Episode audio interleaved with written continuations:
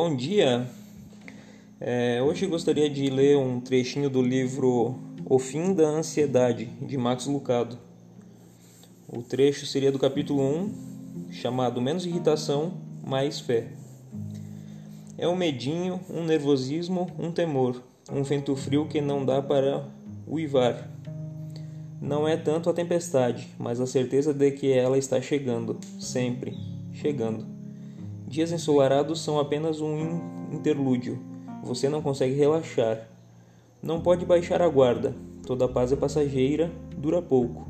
Não é a visão de um urso pardo, mas a suspeita de um, dois ou dez deles atrás de cada árvore. Depois de cada curva, inevitável. É só uma questão de tempo para que o animal salte das sombras, mostre suas presas e devore você com sua família, seus amigos, sua conta bancária, seus animais de estimação, inclusive seus pais.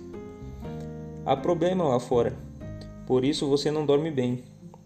Você não ri com frequência, você não aproveita o sol, você não assobia enquanto anda. E quando os outros fazem isso, você dá uma olhada para eles, aquela olhada, aquela que diz: como vocês são ingênuos! Não leram o jornal, não ouviram as notícias, não viram os estudos.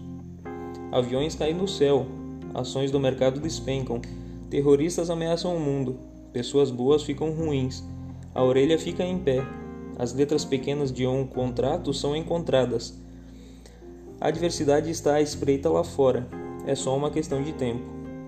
A ansiedade é uma chuva de meteoros do tipo: e se? E se eu não fechar a venda? E se não recebermos o bônus? E se não pudermos comprar os aparelhos para os dentes das crianças? E se meus filhos ficarem com os dentes tortos? E se os dentes tortos impedirem que eles tenham amigos, uma carreira ou um cônjuge? E se eles vierem virarem moradores de rua e passarem necessidades, segurando um cartaz que diz: Meus pais não puderam comprar um aparelho para os meus dentes. Ansiedade é trepidação, uma suspeita, uma apreensão.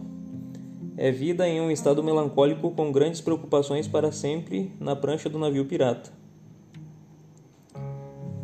Consequentemente, você fica ansioso, uma sensação instável de temor paira sobre você, uma rede que envolve todo o coração, uma vaga intuição sobre as coisas que poderiam acontecer em algum momento no futuro. Ansiedade e medo são primos, mas não irmãos gêmeos. O medo vê uma ameaça, a ansiedade a imagina. O medo grita, grita: vá embora!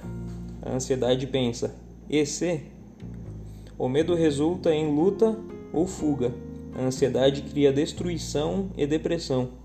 O medo é a pulsação que bate forte quando você vê uma cascavel enrolada no jardim. A ansiedade é a voz que lhe diz: Nunca, jamais pelo resto de sua vida ande descalço na grama. Pode haver uma cobra em algum lugar. A palavra ansioso me vem à cabeça no décimo degrau de um lance de escadas quando meu coração está batendo rápido e me falta o ar. É possível me ouvir ofegante. O que me faz pensar se as coisas as pessoas ansiosas não são justamente isto. Pessoas com falta de ar por causa da angústia da vida.